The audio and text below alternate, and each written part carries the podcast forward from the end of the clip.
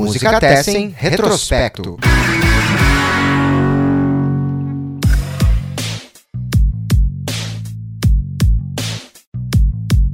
Olá, olá, salve, salve, amigas e amigos do Música Tessen. Estamos começando mais um retrospecto aqui pelo canal Música Tessen. Eu sou Eduardo Osório e junto com os nossos convidados, a gente volta hoje 50 anos no tempo para fazer aquele bate-papo sobre o que acontecia no mundo da música cinco décadas atrás. Sempre lembrando vocês que estão nos assistindo aqui pelo YouTube de se inscrever no canal, ativar ali o sininho para receber as notificações e também nos procurar nas redes sociais, está na descrição aí do vídeo. Vocês conseguem achar o nosso Instagram, nosso Facebook e também é possível, uh, depois aqui da live, a gente mantém o vídeo no canal e também disponibiliza o podcast da, da live para quem preferir depois uh, também curtir aqui em áudio o que a gente vai falar por aqui. Hoje a gente entra então em julho de 1972 e aí a gente vai falar um pouquinho do, daquilo que a gente considerou os 10 melhores discos lançados naquele mês. Uh, a maioria deles uh, a gente tem como uh, dizer com mais segurança que foram lançados naquele mês, segundo as fontes. Outros a gente tem um ano, daí a gente vai dando alguma adaptada, mas a ideia é falar sobre discos lançados naquele ano e, sempre que possível, na, no mês de julho, neste caso, e, e falar um pouquinho né, do que estava acontecendo e por que tal disco deve ser considerado o melhor daquele mês, sempre lembrando que a ideia aqui é usar a lista mais como um pretexto para o bate-papo. A gente costuma falar aqui no, no retrospecto que se tem alguma coisa que não é definitiva, são as listas que a gente faz, as nossas próprias listas pessoais acabam mudando dia após dia, depois de ouvir mais um ou outro disco. Então, como pretexto, a gente em seguida vai entrar aqui nos nossos 10 melhores de julho de 1972.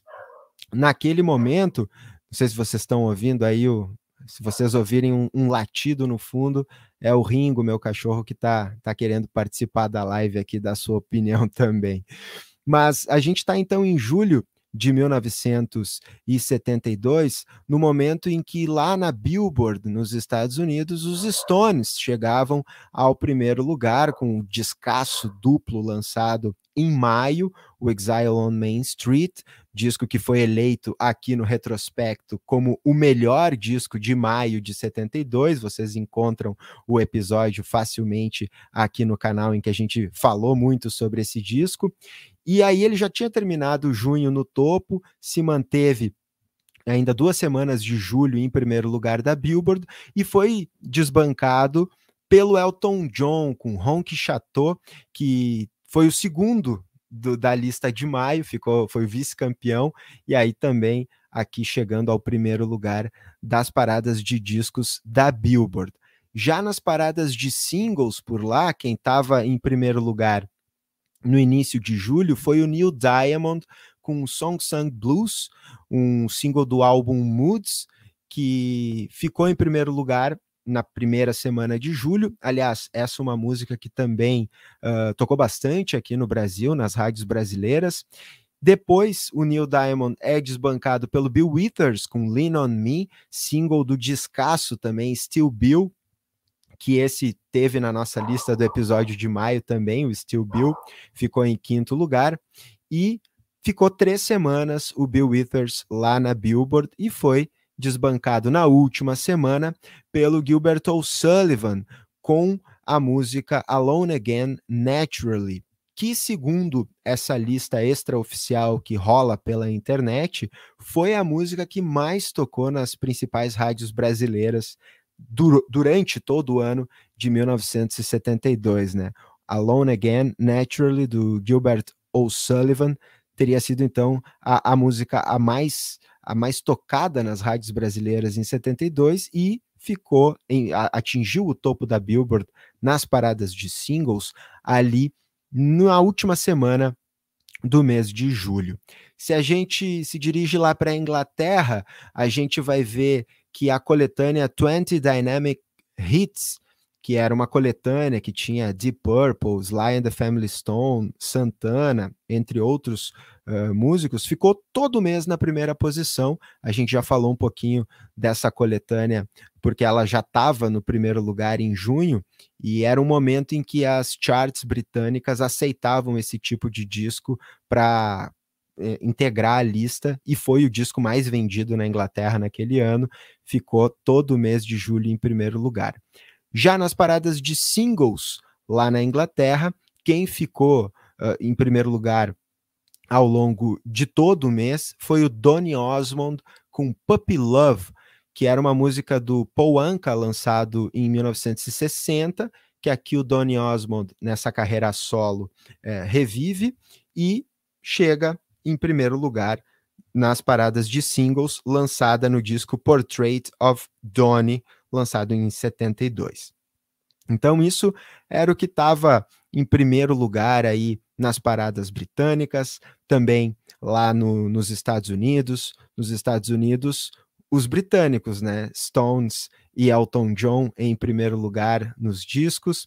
Aqui na, nas paradas britânicas tinha essa coletânea e o Donny Osmond chegando na, nas paradas de singles em primeiro lugar. É, Naquele ano também, aqui no Brasil, falando um pouquinho de dois artistas brasileiros que faziam sucesso por aqui, tocavam bastante, é, relativamente bastante nas nossas rádios, eu pensei só dois para a gente comentar agora nesse início, que é o Djalma Dias, que morreu em junho do ano passado, inclusive, estava uh, fazendo sucesso em 72 com um clássico samba composto pelo Mário Pereira e João Quadrado, que foi lançado num compacto duplo em 1972 chamado Ninguém Tasca, o Gavião, o uh, Djalma Dias, que foi o cara, o, o, cantor que conhecido também por ter lançado Djavan como compositor. E outra, é uma cantora que fazia bastante sucesso por aqui, é a Elizabeth Viana, que estava fazendo sucesso em 72 com uma música que ela tinha lançado alguns anos antes, mas ainda tocava bastante. Meu Guarda-Chuva, composição do Jorge Ben, lançada no compacto em um compacto de 1969. A Elizabeth Viana, que ficou conhecida na época como a rainha do samba rock. Então, era isso que, que tocava bastante, algumas das coisas que tocavam muito aqui pelo Brasil. Mas hoje a gente dá sequência à nossa roda de conversa, gravando aqui virtualmente e apresentando para vocês os nossos uh, principais discos, aqueles que a gente entendeu que era que foram os melhores discos lançados em 1972. E para falar sobre essa lista, eu chamo os convidados que ajudaram a compor essa lista, né? Então, vou chamar eles aqui para a live, apresentá-los e em seguida a gente começa a falar sobre os 10 melhores discos de 1972, segundo o retrospecto. Então, vou chamar aqui o Daniel Cuca Moreira, o Cuca publicitário e músico das bandas Doidivanas e Água de Melissa, ele que pela primeira vez participa com a gente aqui o Lúcio Brancato e também o Marcelo Parker, esses já fi figurinhas carimbadas aqui do retrospecto. Cuca, seja bem-vindo pela primeira vez aqui no retrospecto. Prazer. O meu vídeo está aparecendo aí? Tá, tá pra aparecendo. Mim não está aparecendo, beleza. Cara, muito obrigado pelo convite. Né? Não sou um profissional da música, nem do jornalismo musical, mas sou um apreciador. Uh, e estou muito feliz de estar tá participando dessa incursão que o, o Eduardo me convidou e me obrigou a ouvir 40 discos. Foi muito gratificante, assim, essa experiência para descobrir coisas novas, velhas. Maravilha. Lúcio, mais uma vez com a gente. Valeu, muito obrigado pela parceria. Valeu, Grisada. Sempre uma honra, um prazer estar aí revirando essa discografia maravilhosa, voltando 50 anos atrás, descobrindo velhas novas, novas velhas, tudo isso. Valeu. Parker, mais uma vez, muito obrigado pela participação aqui. E aí, Edu, Cuca, Lúcio, boa noite. Cara, chama aí que eu venho, eu compareço, sou, sou contratado, né? Chama, eu venho. A gente já tem carteirinha já de, de sócio da parada. Ah, maravilha. Bom, vamos então dar, dar sequência aqui à nossa roda de conversa e começar a falar sobre aqueles que a gente decidiu, entre nós quatro, uh, serem os dez melhores discos de julho de 1972.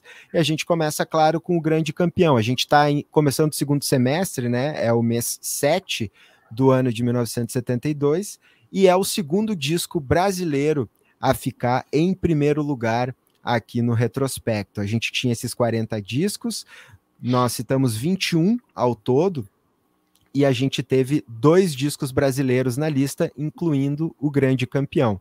E aí eu tô falando do disco Expresso 2222 do Gilberto Gil, lançado segundo o site oficial do artista em julho de 1972, completando 50 anos esse mês. Portanto, e é aí o, o, primeiro disco, o quinto disco do, da carreira do, do, Gilberto Gil, né? E é o disco da volta do exílio, né? Ele estava exilado é, em Londres, por conta da ditadura militar, e aí em janeiro de 72, ele e Caetano são autorizados a voltar ao Brasil, e o primeiro disco que o Gil lança de volta no Brasil é esse classicaço Expresso 2222, que foi aí o nosso grande campeão.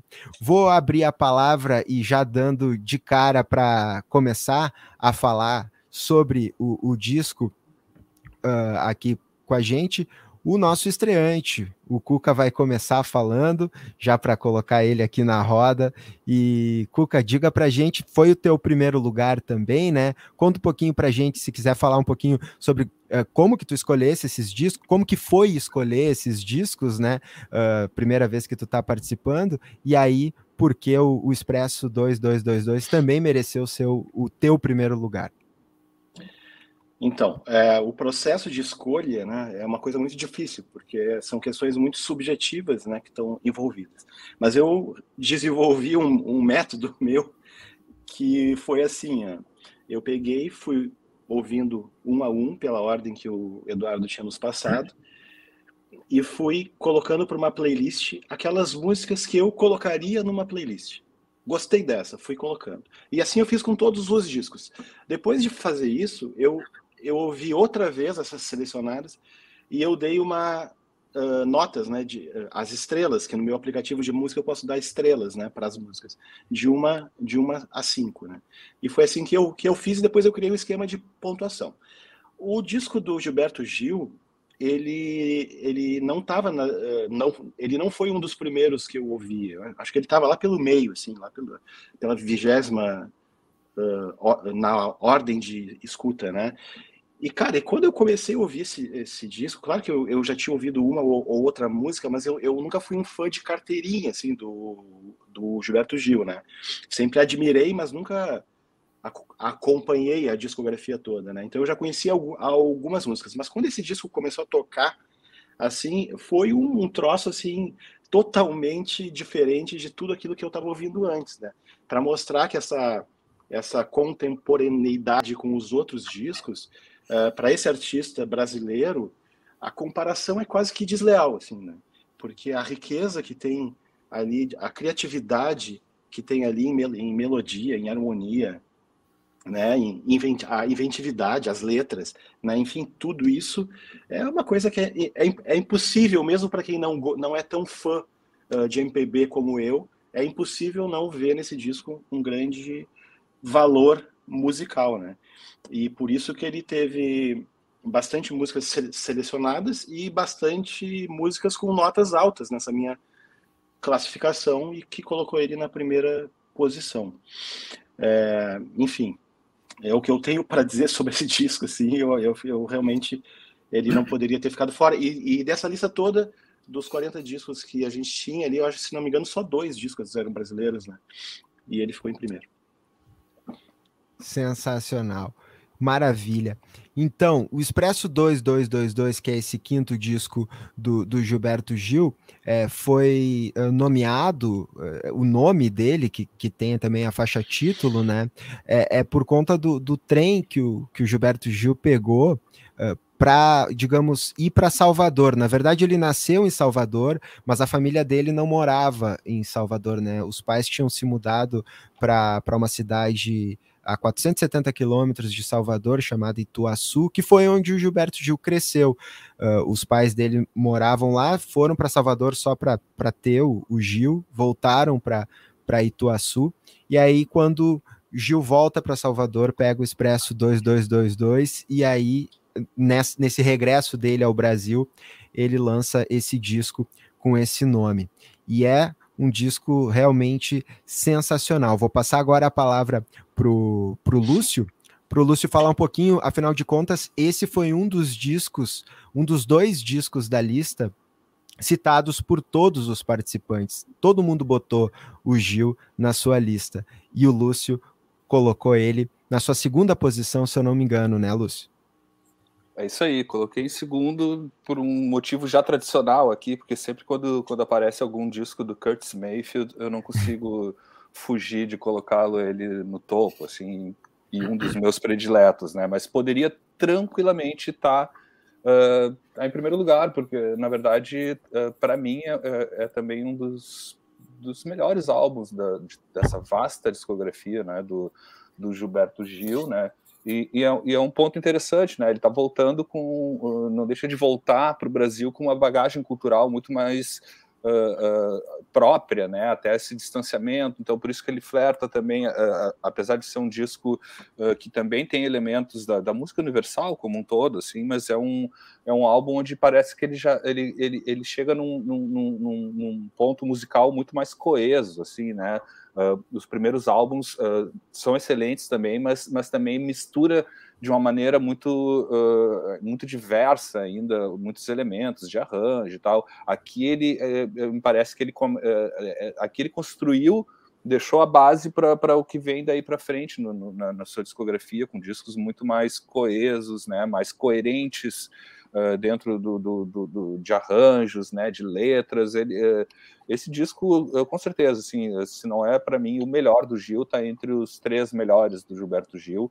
Né, que, que acho que o importante é isso. Acho que ele, ele volta com, com, com como não poderia ser diferente, sim, com a, mente muito mais aberta, com uma bagagem cultural que ele, que ele também recebeu, né, uh, uh, com o período que ele ficou uh, em Londres, na Europa, assistindo muita coisa, né, que estava rolando na época, e, e, é um disco fundamental, assim, que, que traça, assim, um, um caminho que ele, que ele persiste, assim, no, no, nos próximos álbuns, assim, trazendo muito elemento brasileiro e tal, mas sempre com, com um pouco de olhar né, uh, refinado, assim, de, de, de, arranjos mais bem definidos, assim, tendo uma, uma unidade musical muito mais forte, assim. Esse disco é, é fundamental, tá entre os para mim é, é, um dos grandes álbuns da música brasileira, né? Não só isso, assim.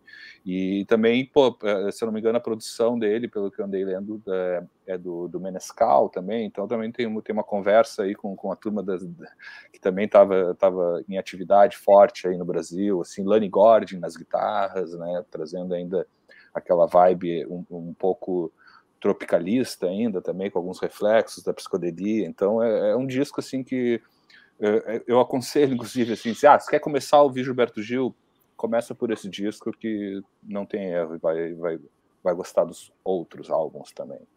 Por isso a minha escolha ele não ficou em primeiro por causa do Curtis Mayfield, mas poderia ter ficado certamente em primeiro lugar. Legal, legal. A gente em seguida vai falar do Curtis Mayfield por aqui. E isso que o Brancato estava falando, eu acho que é, é, um grande destaque do disco, é essa instrumentação, né? A banda que toca no disco é sensacional. O Lani Gordon na guitarra, tem o Tuti Moreno no baixo também. Uh, tem. Agora eu não lembro o nome do baixista, mas é um, sensacional. Inclusive a, a, música Back in Bahia ali, é, eu, eu tava ouvindo agora antes do, do, do, programa de novo, né? E é uma coisa maravilhosa, assim, tu percebe todos os instrumentos ali, o Gil cantando. e, e a guitarra do Lani Gordon, ele parece que ele tá tocando outra música, mas faz todo sentido, faz naquele, sentido naquele arranjo. Tudo, né? né? Como tudo que o Lani Gordon fazia, né? Parecia algo fora do contexto, mas acabava se, se encaixando perfeitamente, assim, né? Nesse... Ex exatamente. E, e, eles acabam trazendo também essa, essa pegada um pouco mais rock também pro, pro disco, né? Que é uma coisa. Enfim, e reflete isso também, né? Essa, essa, essa ampliação da, da gama de referências que o Gil acabou pegando em Londres, né? Uhum. Nesse, nesse período forçado que ele passou por lá, mas que ele, diferente do Caetano, ele parece, aproveitou mais, né? Ele, ele foi, foi mais uh, para as ruas, o, o Caetano ficou um pouco mais introspectivo, algo que se reflete nos discos dele também, mas acho que isso é algo bem, bem bacana. Parker, Diga pra gente, uh, também ficou em segundo lugar, se eu não me engano, na tua lista, o, o Gilberto Gil. Tô certo? E, e, e diz pra gente aí uh, o, o, que que te fez colocar ele na, nessa medalha de prata da tua lista e ajudando a ser o campeão da, da nossa lista final. Sim, cara, é, botei em segunda. Uh, então, eu ia falar do Lani, do Tuti Moreno, vocês já falaram. Então, isso aí não, não preciso mais.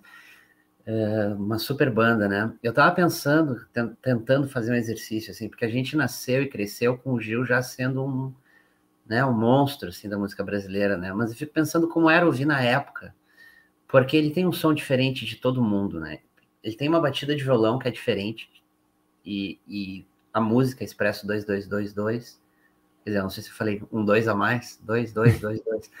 É, é um exemplo disso. Ele tem um, uma mão direita muito diferente, assim, muito original. O jeito de cantar também, aqueles uh, vocalizes e tal, que, que até são meio, entre aspas, assim, descuidados, né? Uma maneira improvisada de cantar. Uh, então, deve ter sido muito até muito estranho para as pessoas na época ouvirem, porque ele realmente, assim como todos da geração dele, ele é muito influenciado pela bossa nova, mas essa influência ela ela é triturada junto com um monte de outras coisas, né, para formar esse esse som dele, que é um som muito particular.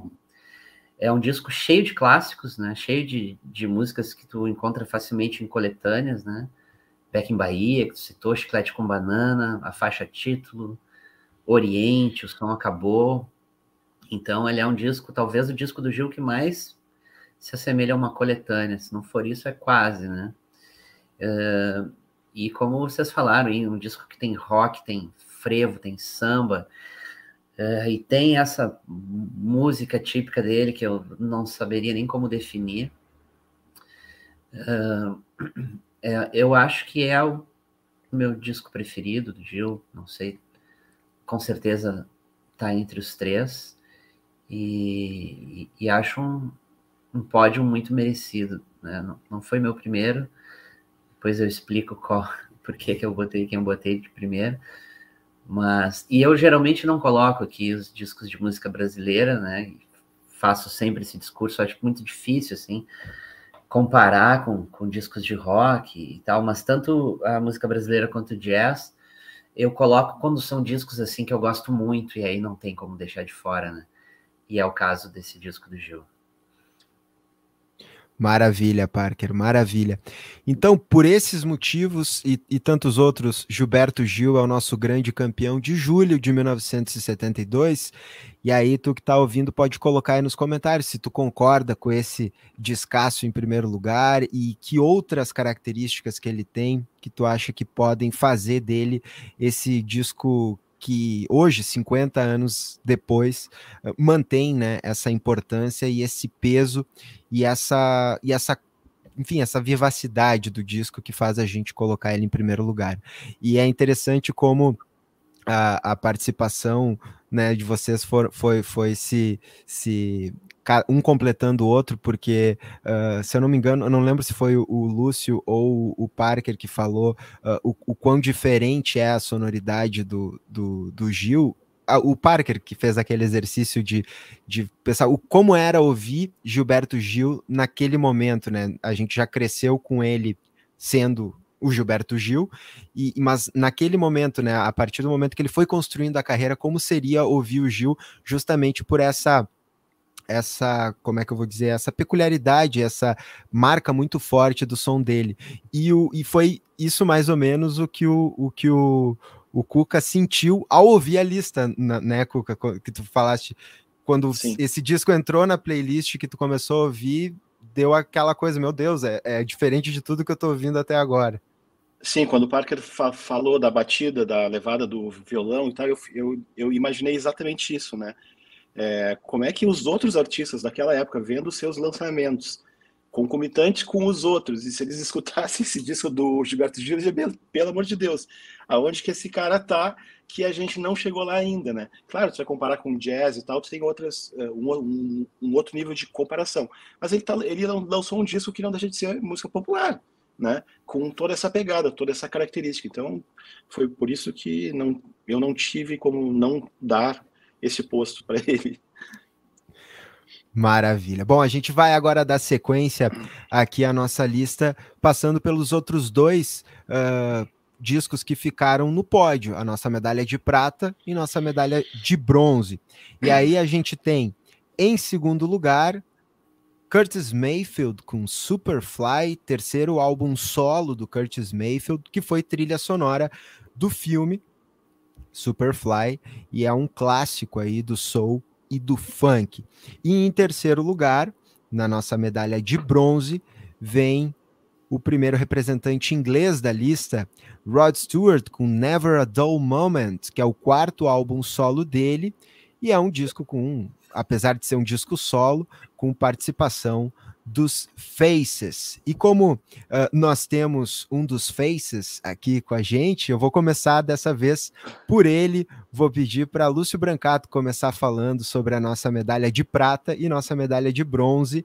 Então, Rod Stewart em terceiro lugar, Curtis Mayfield em segundo lugar. Fala aí para gente, Brancato, e já explica, né, da, da tua tradição de surgiu Curtis Mayfield, é teu primeiro lugar.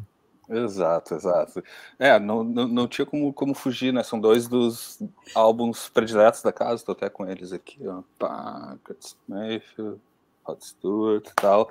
E eu sempre brinco com isso, né? O, o, o, Curtis Mayfield tem a capacidade de, seja o ano, seja o, o, o, o, período onde ele lança, sempre são álbuns maravilhosos, assim. E aqui a gente está falando de um de um álbum super importante assim na, na, própria trajetória dele assim e que também de alguma maneira uh, mexe muito com toda a, a, a, a, música negra da época principalmente do funk do soul né porque uh, uh, já por mais que já, já, já um pouco antes ainda já, já, já tenha tenham sido lançados alguns álbuns referentes à trilha sonora né, do, do, do cinema Black Exploitation, que se chamava, né, o cinema uh, protagonizado por, por, por, negros, né, não só na, no, na tela como nas trilhas. Uh, esse álbum ele acaba consolidando como, como, como uma referência Uh, no gênero mesmo, né, da Black Exploitation, né, e aqui o, o Curtis Mayfield, ele, eh, no álbum anterior, acho que é o, é o, Roots, né, se eu não me engano, que é o que ele lançou antes, ele já trazia uh, um, um, diferencial de, de, de, trazer questões sociais, né, na, muito fortes na época, né, e aqui nesse álbum ele, ele vai um pouco além disso, que ele traz também, uh, pela, talvez pela primeira vez registrado em álbum, num álbum assim de, de musical, um, muito da linguagem de, da rua, né? Não só porque o, o, a, o filme trata muito disso, né? Que é a história de, de traficantes, de drogas e tal, né? No, naquele período, mas é, é um momento onde o Curtis Mayfield ele, ele, ele, dá mais um passo, né? Antes ele já tinha sido um dos, dos pioneiros nisso, né? Em trazer questões sociais. Aqui ele traz a linguagem de rua, né? Falando do, do, do, do traficante, como né? ele até coloca ali o, o The Pusher Man, né? Que ele fala que é uma uma das faixas, uh, ele coloca ele como um, um, um, businessman, assim, um homem de negócios. Então ele traz um pouco da, até uh, tentando aproximar um pouco de, do, do, entendimento da linguagem de rua para um público mais geral, né? Não, o traficante aqui é o cara que, mas é o cara dos negócios, que manda na rua, que faz e tal. Então o, o, um, um, dos diferenciais, assim, eu acho que está muito nisso, assim, de, de, ele aproximar ainda mais a linguagem uh, das ruas, né, para para uma obra musical, né? E claro, eh, eh, como eu falei antes, ele acaba sendo também um álbum que, que, que se torna um dos pilares, assim, a referência fundamental para a sequência maravilhosas de álbuns desse, desse estilo ou gênero, enfim, como queiram chamar, do, Black Exploitation, né, das trilhas sonoras, porque ele também é um grande arranjador, enfim, eu, eu, eu sou suspeitíssimo para falar de, tanto de, de, de Curtis Mayfield quanto, quanto Rod Stewart, né? E falando então de, do Rod Stewart, né? Esse é um álbum que, uh, que também uh, uh, a gente sempre brinca, né? Nesse primeiro período, da, nessa primeira fase do Rod Stewart, né? Até 1975, 76, não, não mais, mas pode sempre se considerar, eu pelo menos sempre considero como, como um complemento ou também a discografia dos Faces e vice-versa, né? Porque Aqui, uh, apesar de que nesse álbum tem dois uh, dos Faces que não tocam. O Ian Mack e o Ronnie Lane não participam desse álbum, tá só o Kenny Jones, o baterista, e o Ronnie Wood, mas tem uma outra série de convidados e tal, mas uh, esse é, é, o único um diferencial, assim, entre, entre essa leva de discos do Rod Stewart, onde aqui ele começa já a experimentar outros músicos, além da turma dos Faces, assim, apesar de ser todo mundo da mesma gangue e tal. E, e muita gente considera até esse uh, um, um, um, dos últimos marcos uh, roqueiros, digamos assim, na carreira solo do Rod Stewart, o que eu não concordo muito, mas faz algum sentido, porque depois desse álbum veio o Smiler, que daí é super rock, pub e tal, e depois ele veio com o, o Across Atlantic, né, Across the Atlantic, que é uh, onde ele estoura também mundialmente com, com Sailing, né, então esse álbum também é considerado por muitos um dos últimos uh, álbuns mais com essa pegada faces, uh, uh, onde tu aproxima ainda muito mais dos faces do que uma coisa mais Rod Stewart solo, né? Mas é, é um álbum genial, tem um, um cover maravilhoso de, de, de Andy, do Jimi Hendrix, enfim, é um álbum cheio cheio de clássicos assim que, que se tornaram permanentes, né? E Wear It Well, enfim, uma série de músicas que estão até hoje no repertório do Rod Stewart, assim, como o Parker falou, eu sou um dos faces, na verdade, então eu não, não tenho muita propriedade para falar muito uh, desse álbum sem, uh, né, sem ser tão fã assim como eu sou, assim, acho maravilhoso, recomendo fortemente assim esse álbum, Rod Stewart. Maravilha, Lúcio.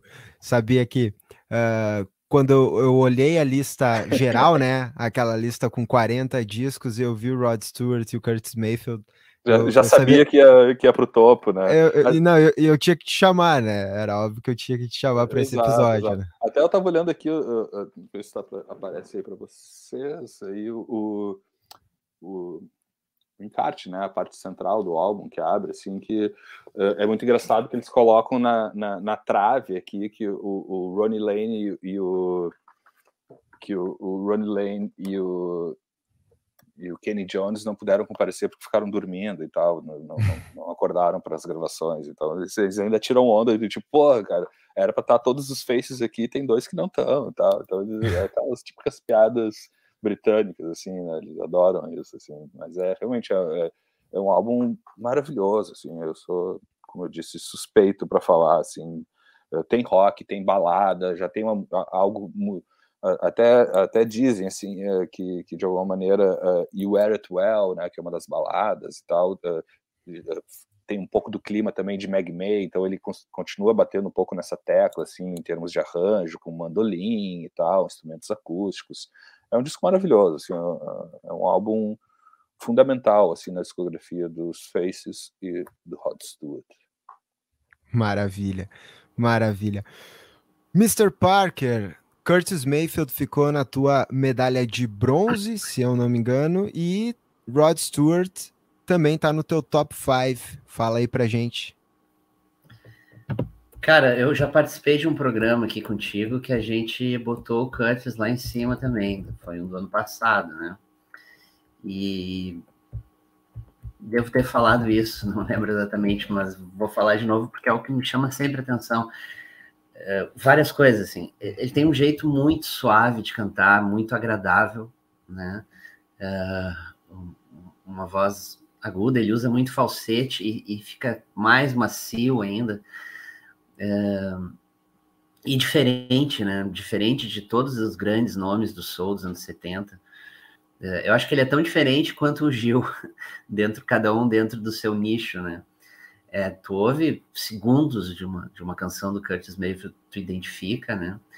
Os arranjos de cordas estão sempre presentes e muito bem colocados, também não é uma coisa tão típica do soul, assim, né? A percussão também, sempre presente. Então tem alguns elementos musicais, assim, que, que ajudam a dar essa identidade, né? Uh, e a voz dele, né? Sempre uh, muito, muito bonita, muito, muito agradável de ouvir. Tem alguns clássicos, né? Freddy's Dead é um super clássico. Uh, se eu não me engano, foi usado durante um, alguns anos como vinheta na, na, Ipanema.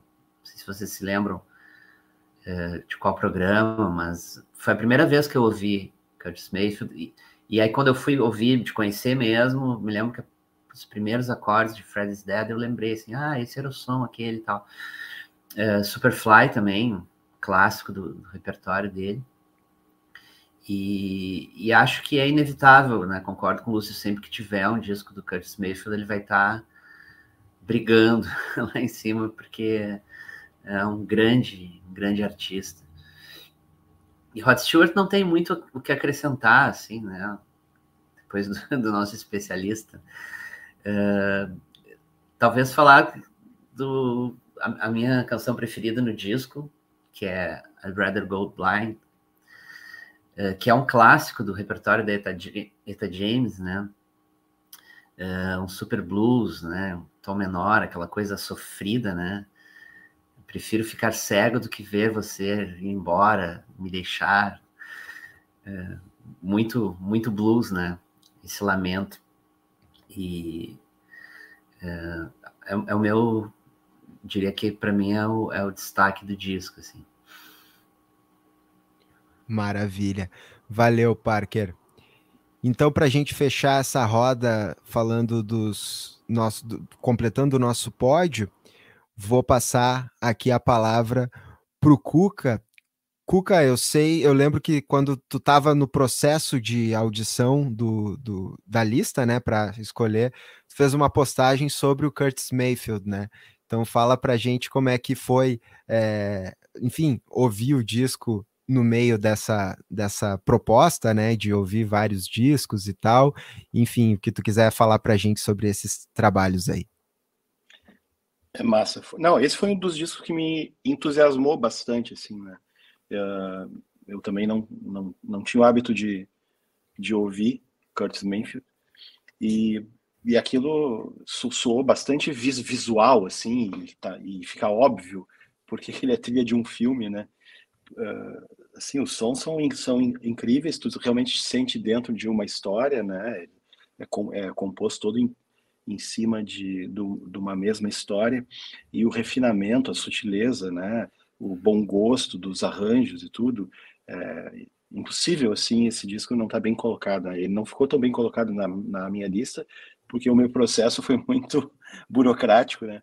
Mas ele, sem, sem, sem dúvida, ele está em segundo lugar, é bem merecedor, né? Uh, na minha lista ele foi em sétimo. Uh, e, o, e o Rod Stewart, né? O Rod Stewart é sempre, é sempre bom.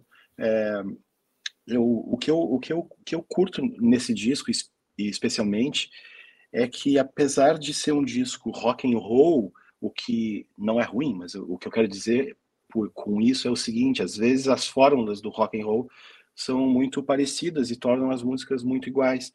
E, e não é o que acontece nesse álbum, né? Nesse álbum tu vai passando por todas as faixas, to todas elas têm o seu encanto, têm as suas surpresas, né? Então também é merecedor de estar em, entre os dez e em terceiro lugar que foi o colocado. Massa, legal. Assim a gente encerra a nossa o nosso pódio, né? Com o Gilberto Gil em primeiro lugar, Curtis Mayfield em segundo e em terceiro o Rod Stewart, o Curtis Mayfield, que também foi uma unanimidade, né? Todo mundo citou o Curtis Mayfield, assim como todo mundo citou o Gilberto Gil na sua lista. Foram os únicos dois discos que todos os quatro participantes colocaram nas suas listas individuais. Agora a gente vai encerrar o nosso top 5 com quarto e quinto lugar. Começamos pelo quarto lugar, que é o disco Trilogy do Emerson Lake and Palmer, o terceiro do trio e, pelo que eu andei lendo, o preferido do Greg Lake.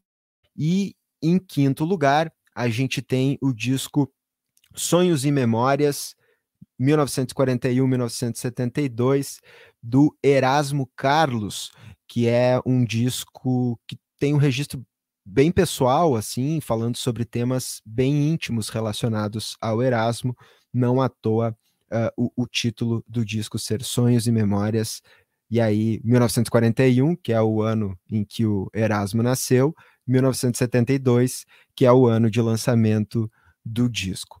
Para começar a falar sobre uh, esses discos, ou sobre uh, um deles, pelo menos, eu vou começar agora pelo meu querido colega, é, querido colega jornalista, músico também, vou te chamar de músico, eu sei que tu, tu vai bem na guitarra, né, né, Parker?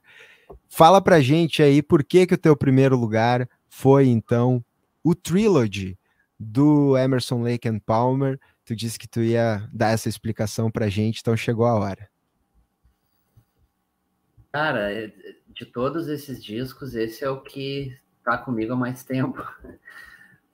Vem lá da adolescência, né, da, da descoberta do rock progressivo, das grandes bandas do rock, assim, né, Emerson Lake and Palmer talvez seja uma das que tem uma discografia mais curta, né, não são muitos discos.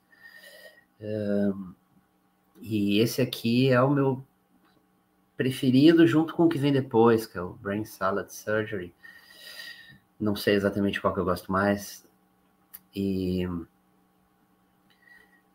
e assim, cara, o Emerson Lake and Palmer, eles fizeram tanto sucesso no início dos anos 70 que eles deram uh, origem, assim, a, um, a uma gama gigantesca de power trios de rock progressivo com essa formação teclado, baixo, batera. E hoje em dia, com YouTube, Spotify, a gente tem acesso, assim, e a um monte de coisa obscura do passado, assim, e, e aí fica mais claro, assim, a influência que eles tiveram. Porque, embora um trio e, e com uma pegada nada uh, pop e, e, acessível, assim, né? uma música para poucos, diria eu, mas na época não era, eles lotavam estádios com 30, 40, 50 mil pessoas. Uh, e esse disco, especificamente, ele ficou em segundo uh, na, nas charts britânicas, em quinto na Billboard. Imaginam que época, né, cara, que um disco desses chegava assim em segundo, em quinto lugar, né? Uh, e tem assim características clássicas da banda, assim, uh, adaptações, versões de, de música de compositores eruditos, né? Aqui no caso tem uma, uma música do Aaron Copland, uh, mas eles já tinham gravado Mussorgs, Mussorgs, que no disco seguinte tem o Ginasteira, é um compositor erudito argentino. Uh, então essa, isso era muito típico da banda, né? Uh, tem um dos grandes clássicos aqui, essa sim um pouco mais acessível, né? Que é From the Beginning.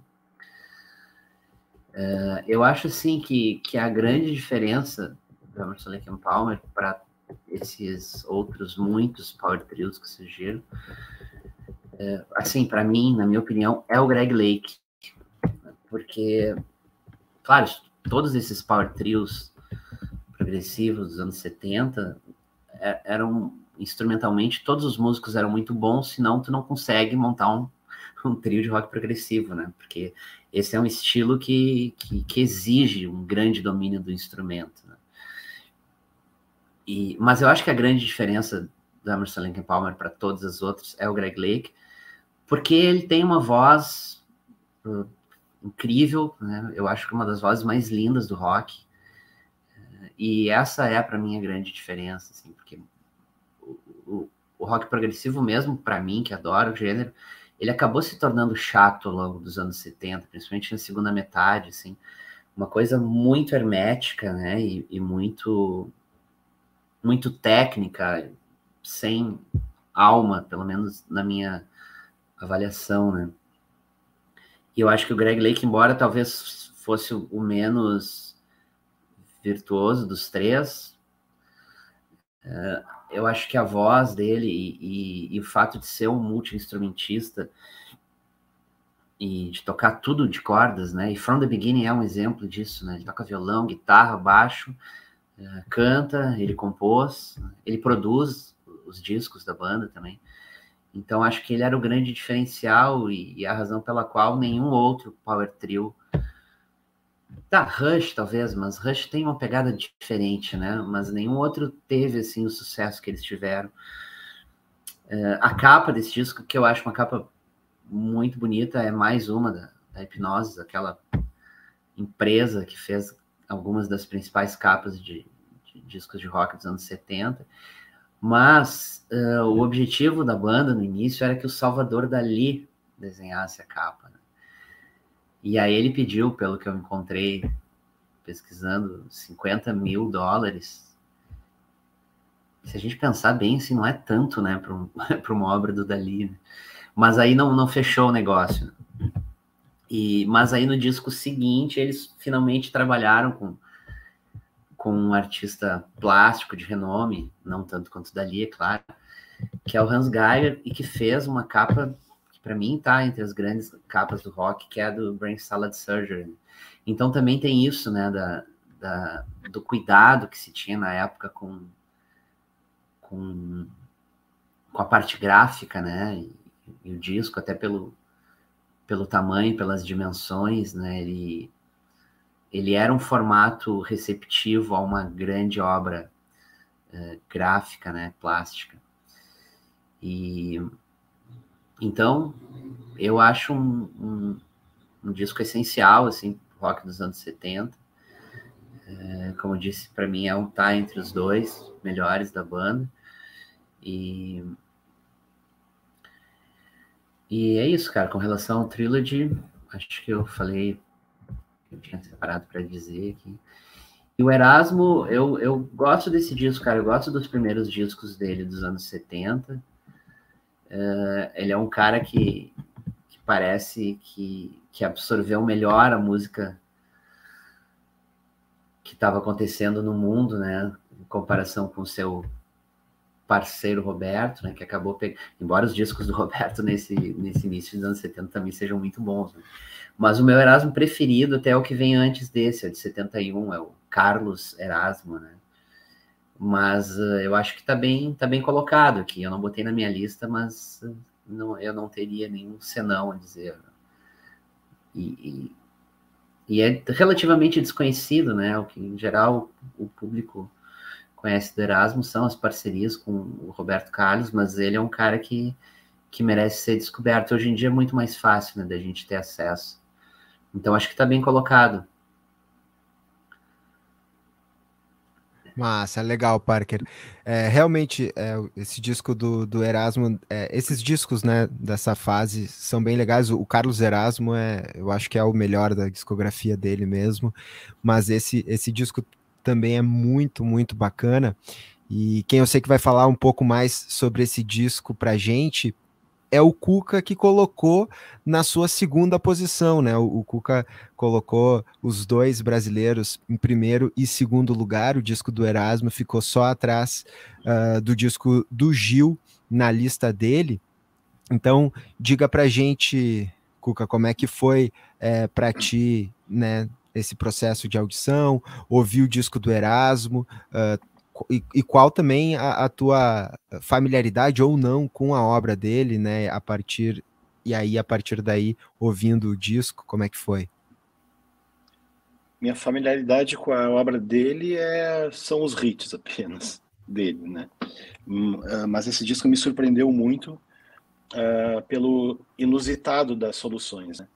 É, quando a gente está escutando uma, uma música, a gente tem a tendência de já querer acompanhar a melodia, né? Já imaginar como é que, que vai progredir a harmonia e, e ele, quanto menos espera, ele dá uma puxada para um para um outro lado, te joga por um lado de estranhamento e eu valorizo muito isso assim quando o estranhamento, né?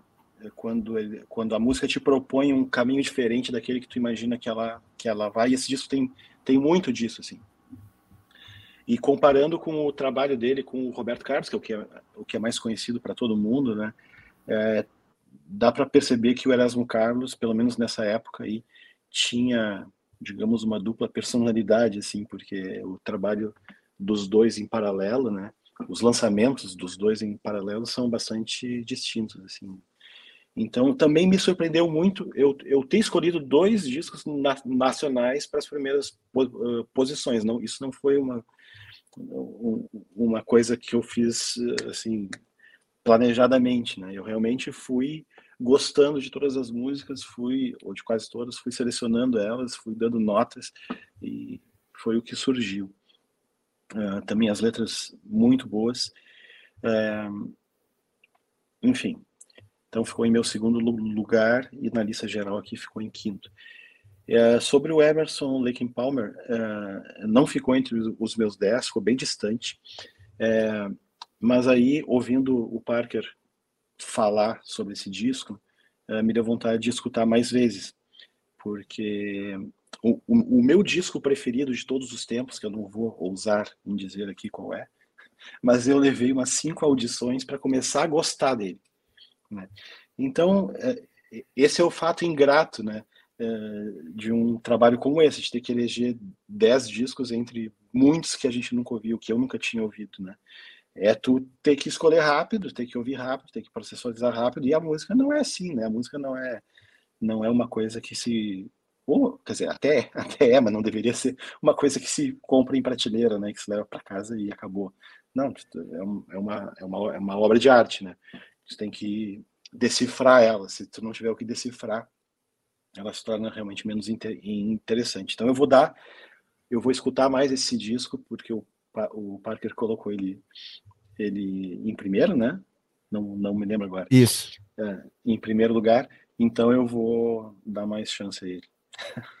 Mas, maravilha. É, realmente, o, o Trilogy é, é um disco que eu ouvi e me, me surpreendeu. Não, não conheço muito a obra do Emerson Lake and Palmer, uh, tenho ouvido bastante né, para o retrospecto aqui, mas foi um disco que, que me surpreendeu. Eu gosto muito do, do Greg Lake, né? Acho que é um dos grandes vocalistas mesmo da, da do rock progressivo. Eu acho que ele está entre os, os, os grandes, uh, se, se não for o, o melhor. Eu não sou também muito uh, afeito a, a essa cena do rock, embora eu alguns discos uh, me peguem mais que outros. E esse do o Trilogy, é, ele não entrou na minha lista também, mas ele chegou até a, a, a ficar assim na tentativa perto de, de entrar, né? Eu acho que se fossem 20 discos, talvez ele entrasse. Mas é, é um disco bem interessante e que vale a pena. Eu acho que é, eu acho que é um disco que, que vale a pena dar, dar mais, mais chances para ele. Também pretendo uh, ouvir um pouco mais.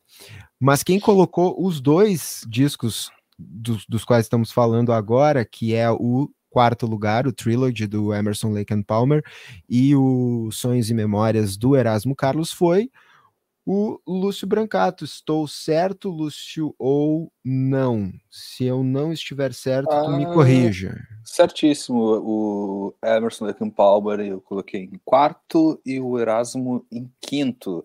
Mas como a gente já falou no começo, sabe? A, a, gente termina essa lista, daí quando chega o dia do programa, a gente, pá, já poderia ter mexido para cima, para baixo e tal, assim, mas tava, é sempre assim, né?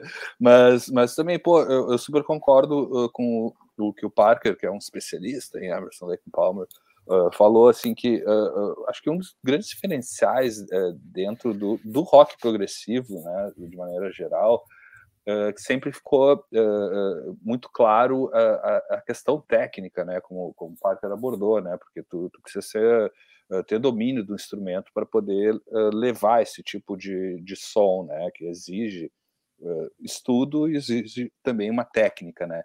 Uh, e dentro, e eu sempre uh, entro nessa, nessa viagem, assim, entrar nessa viagem no rock progressivo é redundante, né? Mas que, que no rock progressivo até acaba todas as grandes bandas assim conhecidas do gênero, assim, se a gente for olhar, escutar no caso, o, o, vocal não é nunca o, o, o principal, assim, ou, ou, o grande destaque, assim, eu, eu particularmente que sou muito fã, assim, de rock progressivo, é o que eu mais escuto, é o que eu, é o que eu menos me interessa, assim, pode ter até um péssimo cantor, e, e é o que muitas bandas, em muitas bandas isso acontece, assim, onde, tipo, tá, a parte da letra e do vocal não, não são tão relevantes, o que não acontece com com Emerson Lake Palmer quando o Greg resolve cantar, né, e tomar a frente, assim, entre as grandes suítes instrumentais, assim.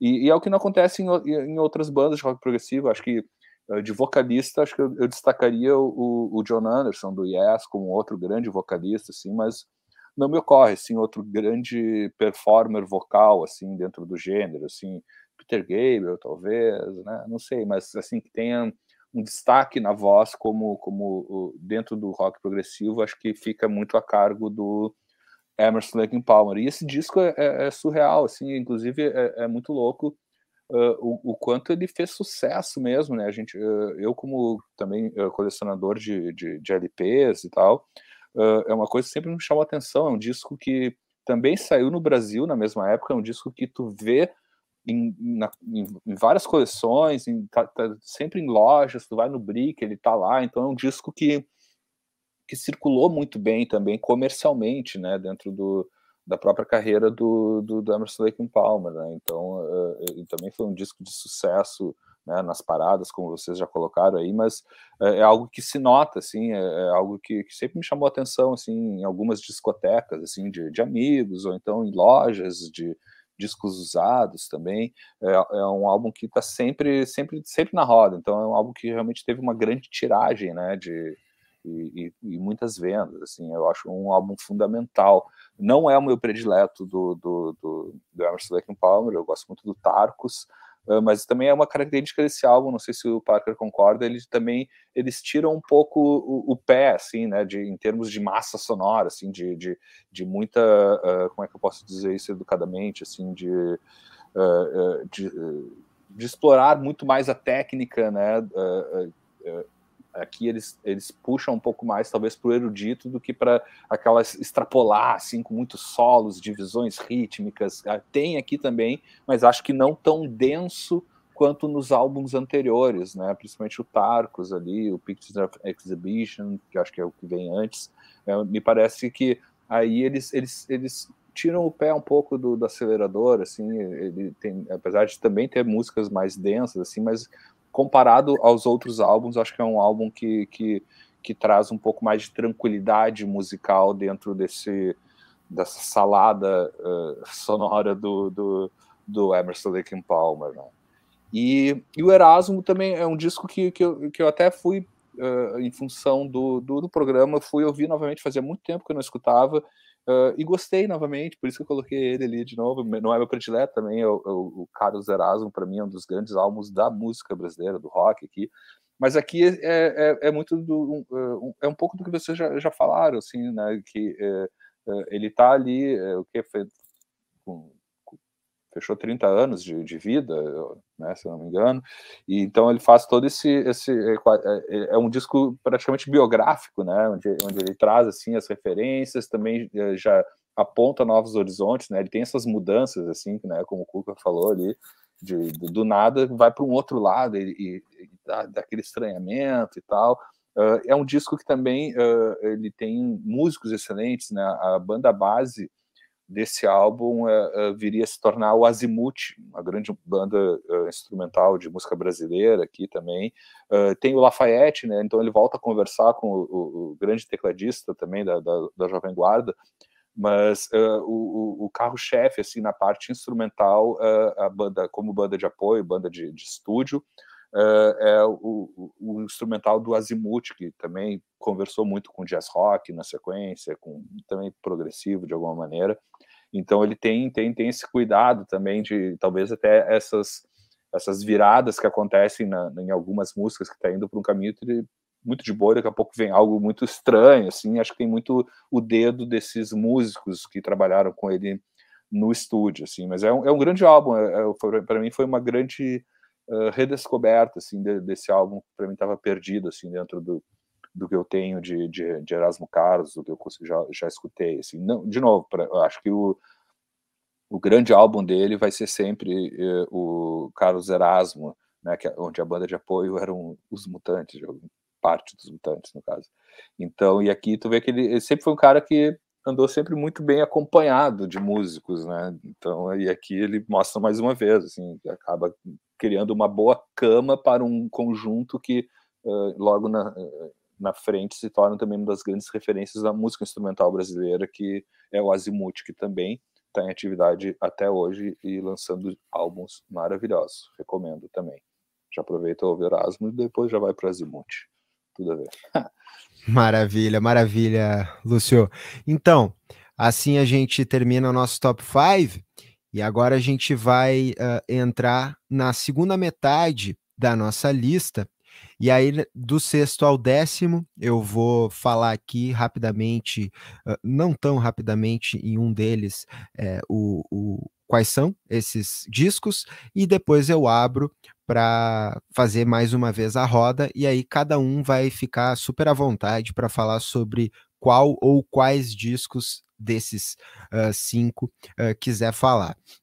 Então, na nossa sexta colocação, ficou o Waka Jawaka do Frank Zappa, que é o quarto disco solo dele, muito influenciado pelo jazz.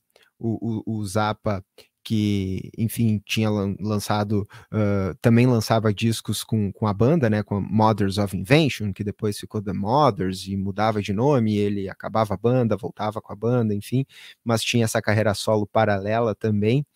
Em sexto, em sexto lugar, o Frank Zappa. Em sétimo lugar, a gente ficou com The Slider, do T-Rex, e aí é esse disco que eu vou meter um pouquinho mais, porque ele basicamente ficou em sétimo lugar por minha causa, porque ele ficou na minha segunda colocação. E ficou na minha segunda colocação exatamente porque eu sou um grande fã do T-Rex, que nessa época, né, nessa, nesse início dos anos 70, era uma das bandas que estava uh, no auge, uh, inclusive, né, a gente já comentou aqui em outros episódios do retrospecto, a imprensa britânica cunhou o termo T-Rextasy para falar dessa euforia, assim como tinha Beatlemania e outros termos cunhados, é, tinha o T-Rextasy aí nesse início dos anos 70, a banda que aí, falando a mesma coisa que vocês falaram sobre o, o Erasmo, o meu disco favorito do T-Rex também é o anterior, de 71, que é o Electric Warrior, que é um dos meus discos favoritos da vida. Mas esse The Slider também é muito bom.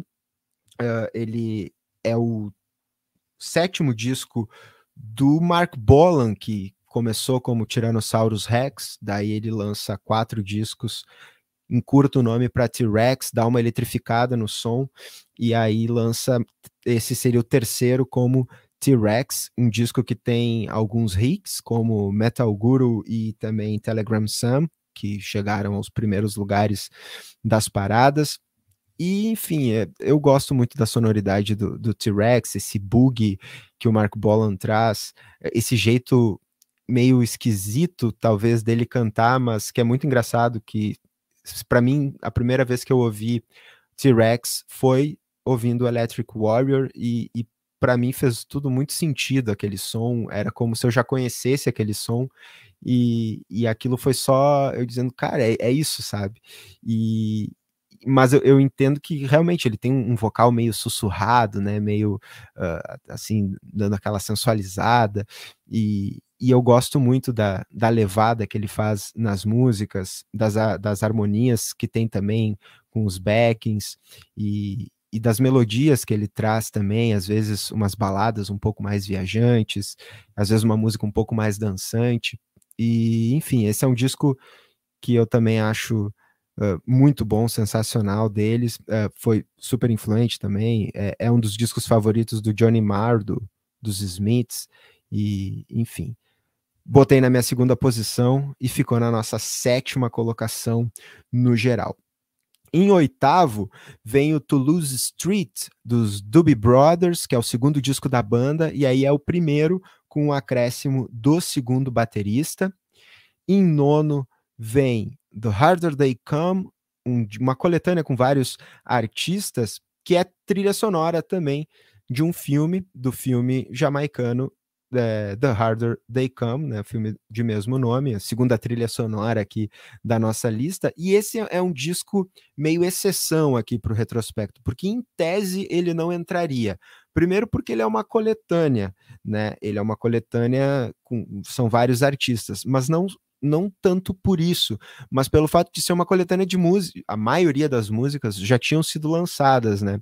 Uh, são músicas lançadas no final dos anos 60, algumas entraram em discos, uh, em LPs, outras foram só, só lançadas como singles, e aqui entraram na trilha sonora do filme, mas eu acho que, enfim, pela abrir essa exceção para colocar na, na, lista pela importância que o, que o disco tem uh, e, e, e, por conseguir aglutinar é, esses vários artistas num mesmo álbum e, e, apresentar também uma, uma trilha sonora e tem também um, uma faixa inédita, no caso, a faixa título. Então, por esse motivo, abri essa exceção e ficou na nossa nona posição, The Harder They Come, com vários artistas, Jimmy Cliff, tem Toots and the Maytals e outros. E para fechar a nossa lista, o Harry Nilsson com Son of Schmilson, que é um outro artista que eu gosto muito. Também o disco, aí o disco mais uh, celebrado dele é o anterior, de 71, o Nilson Schmilson, e aqui ele lança o Son of Schmilson, ele que estava fazendo um baita sucesso exatamente com a versão de Without You, do Badfinger, que ele lançou no Nilson Schmilson e tocou muito em todo mundo, inclusive aqui no Brasil, é uma das dez mais tocadas nas nossas rádios em 72, ainda fazendo muito sucesso. E aqui, em Son of Schmilson, ele faz um disco bem esquisito, a capa já é bem esquisita, né? Se vocês estão conseguindo é, ver aí. E ele não faz um, um disco uh, embora a gravadora quisesse, né, que ele lançasse mais hits e tal, tem até músicas uh, mais comerciais, digamos, uma que outra, mas o disco em si é um disco bem diferentão, assim, e eu também uh, gosto muito uh, desse, que é o oitavo trabalho do Harry Nilsson. Dito isto, passando por esses cinco discos, eu vou abrir a roda novamente para conversa e vou começar pelo nosso amigo Marcelo Parker, que eu sei que vai falar um pouquinho para gente sobre esse disco do Frank Zappa, que ficou na nossa sexta colocação. Então, diga para gente, Parker, quiser falar sobre o que tu quiser falar uh, desses cinco discos, uh, o que que tu tem para falar para gente? Cara, então vou, vou de Zappa aqui, né? É, cara, o Frank Zappa, eu acho que é, se a gente for bem restritivo, assim, criterioso com, no, com o uso da palavra gênio, não são muitos que o merecem, né? Eu acho que o Zappa é um deles.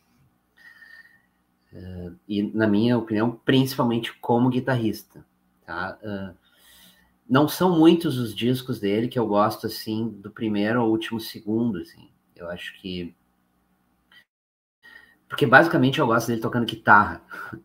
Só que ele é muito mais que isso, né? Ele é muito mais do que só um guitarrista. E aí, essas várias outras facetas do Zappa músico uh, nem sempre me agradam, embora eu reconheça sempre uma qualidade artística enorme, assim. Mas tem coisas que eu não sinto muita vontade de ouvir. Esse aqui é um disco que eu gosto do início ao fim.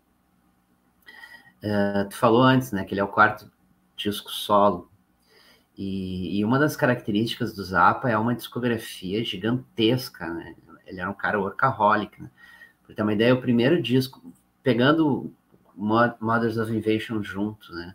O primeiro disco é de 66, a gente está falando aqui de 72, ele tem 14 discos, do primeiro até esse aqui. Uh, e esse aqui já é o segundo de 72, ele lançou mais um ainda, se não me engano, em novembro que é o Grango Azul, que é um, um descasso também.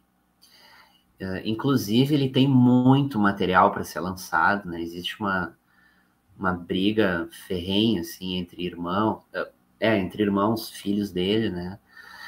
Uh, mas, enfim, um dia a gente sabe que essas coisas se solucionam, né? Vídeo que aconteceu com o Hendrix. Né? E, e, aí essas coisas vão vir à tona e eu não consigo nem imaginar quanta coisa, mas tem muita coisa que ele deixou e que a gente ainda vai, vai ouvir, né?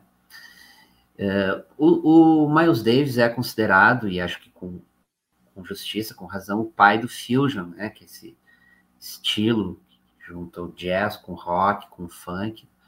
Mas assim, eu acho que o Zappa, até brincando com o nome, né? Ele pode ser chamado de a mãe do fusion, porque se a gente pegar o Beaches Brew do Miles, que é de 69, né, que, que muitos consideram marco inicial do fusion, assim, né? O Hot Rats do Zappa é do mesmo ano e é um disco que, que, que preenche todas as, uh, as características do que seria o Fusion, né? embora seja um disco bem diferente do Beaches Brew. E, e aqui também, esse é um disco difícil até de, de rotular, né? Dizer que o Zappa é um guitarrista, um músico de rock, por exemplo, é, é limitar demais, né?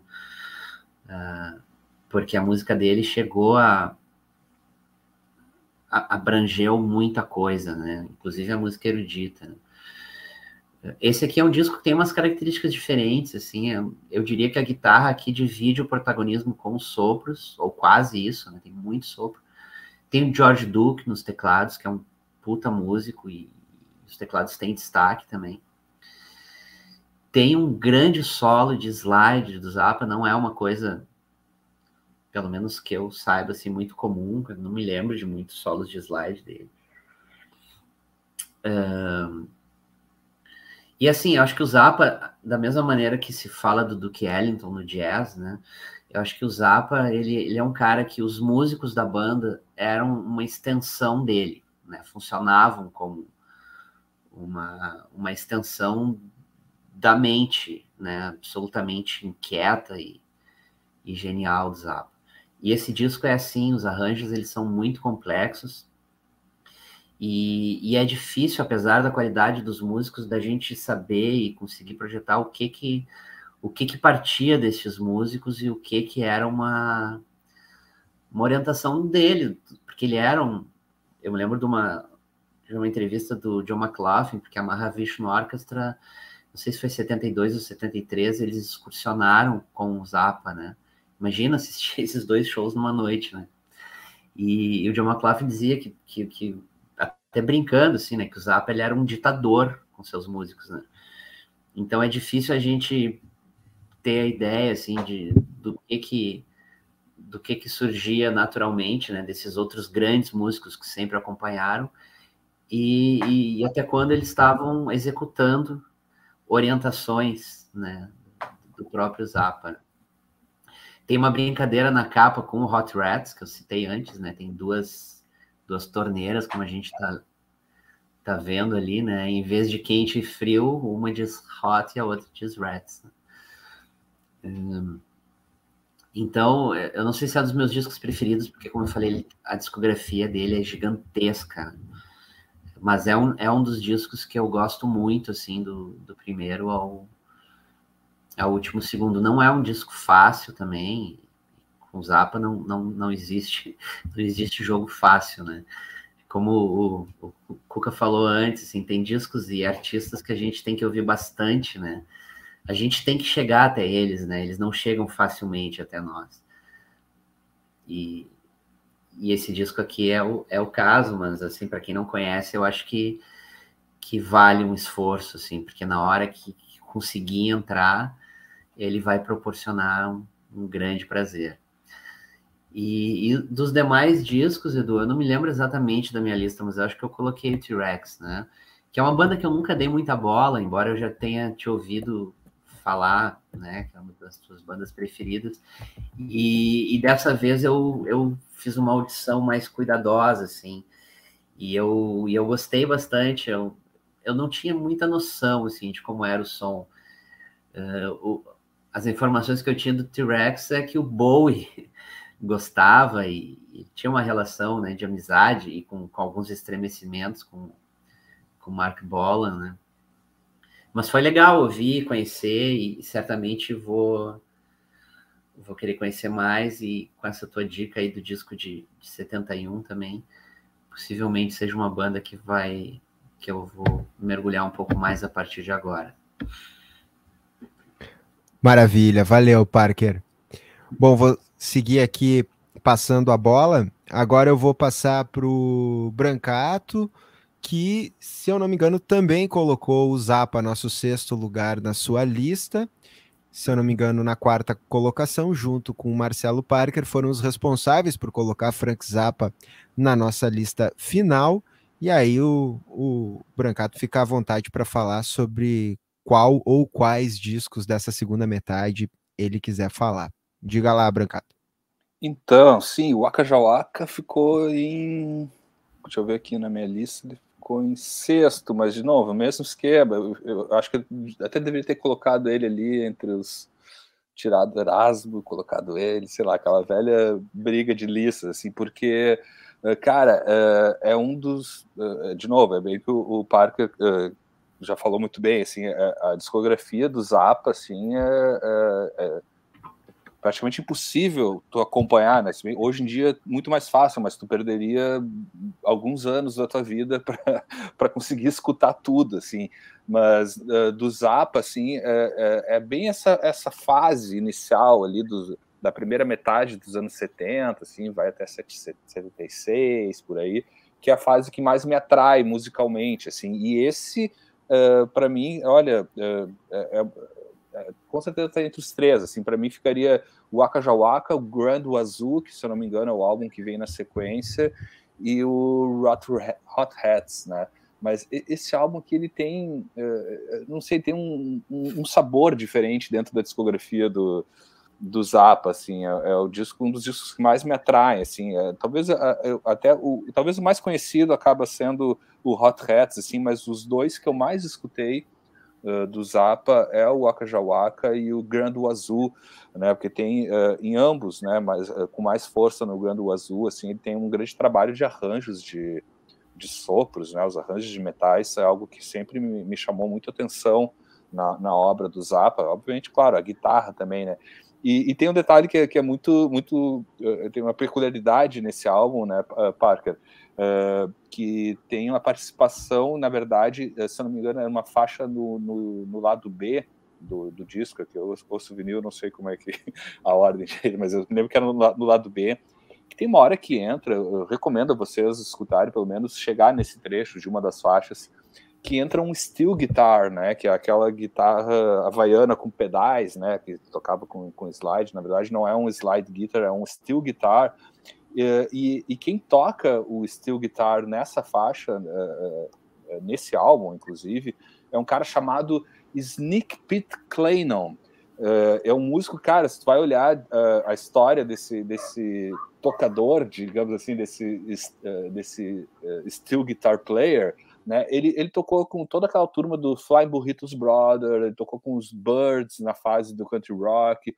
ele pegou toda aquela turma da Califórnia ali que começou a, a, a, a brincar um pouco mais com o country, rock e tal, e tocou com os Stones, enfim, é, é um do, do, o cara é, é, é, é, o rei do steel guitar, assim, ou o que prestou maiores serviços à música uh, pop da época, né, o que no caso era o, o rock, porque o cara tocou como eu falei, Birds, tocou com os Eagles, com o George Harrison também, nos álbuns do George Harrison, boa parte dos steel guitar que a gente ouve, uh, que a gente acha às vezes que é um slide, mas é o steel guitar do Sneak Pit. E nesse e no Waka Jawaka, para mim é um dos solos mais geniais de steel guitar que eu já ouvi na vida, porque eh, ele entra no, no né, o steel guitar ele tem toda uma característica assim que sempre vai remeter pelo menos para mim, para música country e tal. E, e, aqui entra, entra isso no meio de uma, de uma loucurada que é a cara do Zappa, então é, é essa mistura de gêneros e tal. Então, por isso que é sempre um álbum assim, e sempre que toca essa parte, eu, eu, eu pego o braço do disco, do, do, do toca-disco e ponho de novo, assim, com todo cuidado e tal, porque é, é genial, assim, recomendo fortemente ouvir e prestar atenção nesse trabalho uh, do steel guitar que entra uh, no, no, no, nesse álbum, que é algo para mim uh, de outro mundo, literalmente, assim. Então, de fato, assim, um dos meus álbuns prediletos do Zappa, assim, obviamente não escutei todos do Zappa, assim, quanto deveria ou poderia, mas dentro de tudo que eu já escutei dele, para mim o, o Akajawaka, o Grand Wazoo e o Hot Hats, para mim são obra é obra-prima, assim, difícil escolher um deles. E olhando de novo aquela famosa tese, né? Porra, Alissa, como é que eu, eu, eu nem botei o, o, o T-Rex e no fim, uh, olhando assim a, a, até as músicas, uh, é, é, o álbum roqueiro dele, eu gosto muito mais, eu tenho uma preferência pela fase inicial dele, ali do Tyrannosaurus Rex e tal, com violões e o Lagartixa, aquele na percussão, maluco e tal. Uh, eu gosto muito mais do, do Mark Bolan quando ele, ele vem para um lado acústico e, e, e, é engraçado porque eu tenho, eu tenho um CD uh, que se chama uh, Acoustic Warrior, do, do, do, do do T-Rex, que, que uh, e tem boa parte desse álbum em versões acústicas, assim, eu me lembro que até que eu, eu conheci primeiro algumas das faixas desse, desse álbum como versões acústicas, e depois, um, anos depois, quando eu fui escutar Telegram Sun, uh, Spaceball Ricochet, enfim, Metal Guru, é, é, um álbum maravilhoso, assim, mas eu ainda prefiro quando, quando Mark Bolan uh, vai um pouco mais para o clima acústico, que é o que eu mais gosto, mas não entrou na minha lista, deveria ter entrado esse disco, porque olhando agora, assim, as faixas são, tem um monte de coisa que eu gosto, assim. Falando ainda de mais alguns, só rapidamente ali, o Doobie Brothers é um disco que eu acho maravilhoso também, acho que de alguma maneira ele também uh, é um dos grandes álbuns da, dessa linhagem mais, digamos, pop comercial do rock, né, o que... Uh, Hoje em, dia, eh, hoje em dia tem um termo engraçado que eles usam nos Estados Unidos que é yacht rock, né? Que é aquela música que ficar ouvindo no iate, tomando um, um Campari ou algo assim e tal.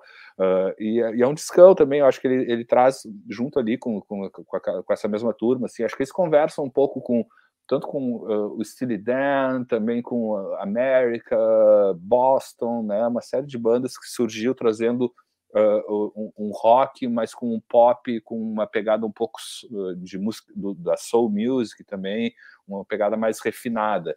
E ainda queria falar também do, do Harder They Come, né, que é considerado pelo é, um disco do é, Jim Cliff, assim, é, é, que encabeça isso.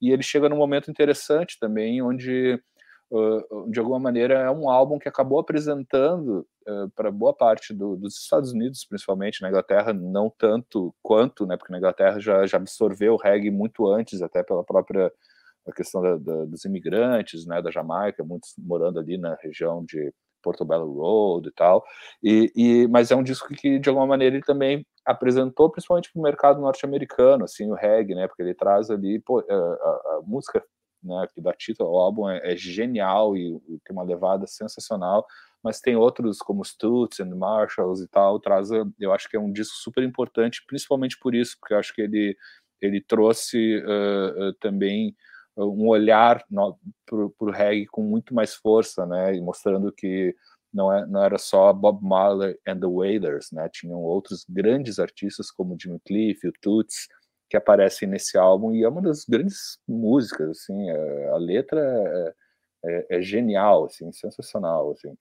E para fechar, o R. Nilsson, eu não, não tenho nem muito o que falar sobre ele, assim, que é, é, um artista que eu pouco acompanhei, eu estou há horas para ver um documentário, até acredito que, o, que de repente já, já tenham assistido e tal, que tem um documentário sobre a vida dele, então, mas é um cara que sempre também circula, né, é, é, da turma do, dos, dos, vampiros de Hollywood, assim, né, a turma do, que era grande amigo da, da na, na, do John Lennon e do, do Keith Moon, que ficou conhecido como The Lost Weekend, né, do, do, do, John Lennon, quando ele se mudou para Los Angeles, só nas melhores companhias, né, uma delas era o Henry Nilsson, Keith Moon, Alice Cooper, então vocês imaginam o, o, perigo dessa turma reunida no Troubadour, né? Eu sempre os fechavam o bar ali. Então, é um cara que eu pretendo uh, uh, né, uh, prestar mais atenção. Assim, não, não, não consegui me envolver ainda com ele. Já ouvi algumas coisas. Eu acho que é muito mais da, da, da, praia aí do, do, do Osório do que, do que a minha, assim. Mas é um cara que eu pretendo escutar e acabei não, não colocando ele na minha lista, assim. Mas me arrependo de não ter colocado esse álbum do T-Rex. Mas o Akajawaka tá aí super bem representando. Maravilha, valeu, Brancato. É, Harry Nilsson, cara eu gosto bastante. E a gente estava falando na época, na, quando a gente estava falando sobre rock progressivo, a história do vocal não ser né, algo muito uh, que se sobressai quando se fala em rock progressivo, pois o, o Harry Nilsson, acho que uma, uma das grandes virtudes dele é o vocal. Eu acho ele um excelente cantor.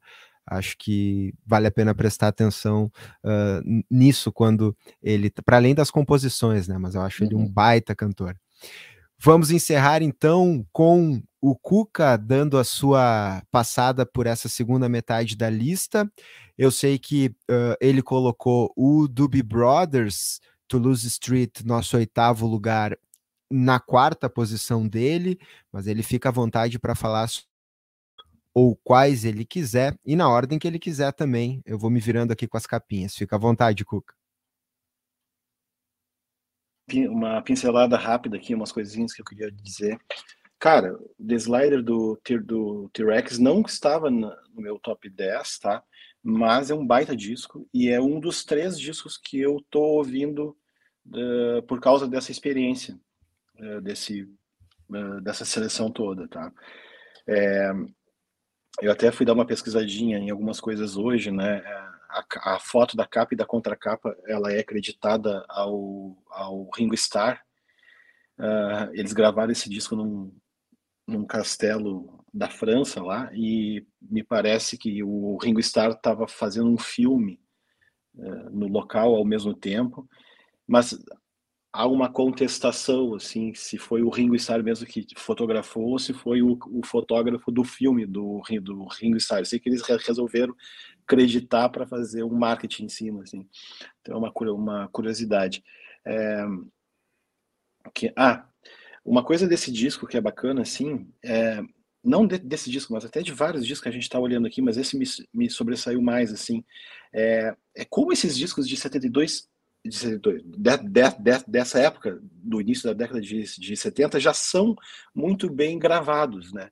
É, porque a gente tem, se tu pegar 10 anos atrás, lá 62, 63, né, é, se tu olhar as técnicas de, grava, de gravação de 10 anos atrás, já eram bem mais rudimentares, né, a gente tinha gravadores de, de quatro canais, uh, e se tu queria mais, tu tinha que ficar empilhando e regravando e repassando de fita, e aí a gente já tinha os equipamentos já melhores, né, e, e não só equipamentos, mas as técnicas mesmo, né, o, uh, os, os, os, engenheiros já, já, já estavam mais ligados assim no que tinham que fazer uh, para tirar um som melhor. Então, então esse disco especialmente oferece uma qualidade de som uh, bastante boa, assim, é bem agradável de escutar ele em fone de, de ouvido.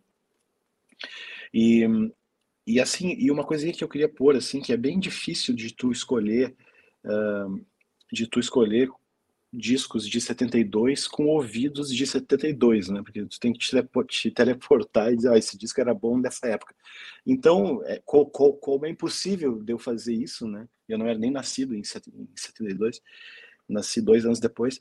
É, o critério que eu usei aqui foi foi realmente os discos que soam bem até hoje, né? Que, que, a, a, que a música não, não envelheceu muito, né? E esse é um dos discos que eu acredito que, que não envelheceram muito. É, com relação ao The Dub Brothers, né? Ele ficou em meu quarto lugar.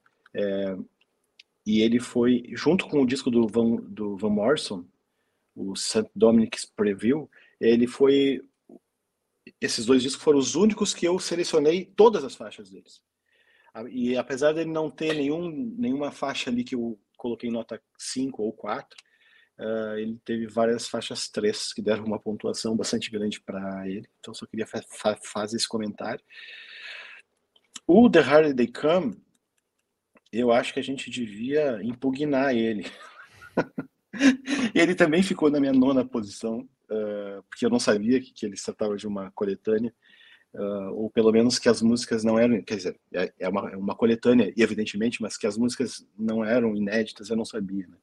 É, e, a, e aí, bom, antes de eu, de eu falar qual que deveria assumir o lugar dele, eu vou falar do Harry Nilsson, que eu achei bem curioso, assim, um disco bem divertido, assim, com, com, com músicas bem distintas estilos bem distintos.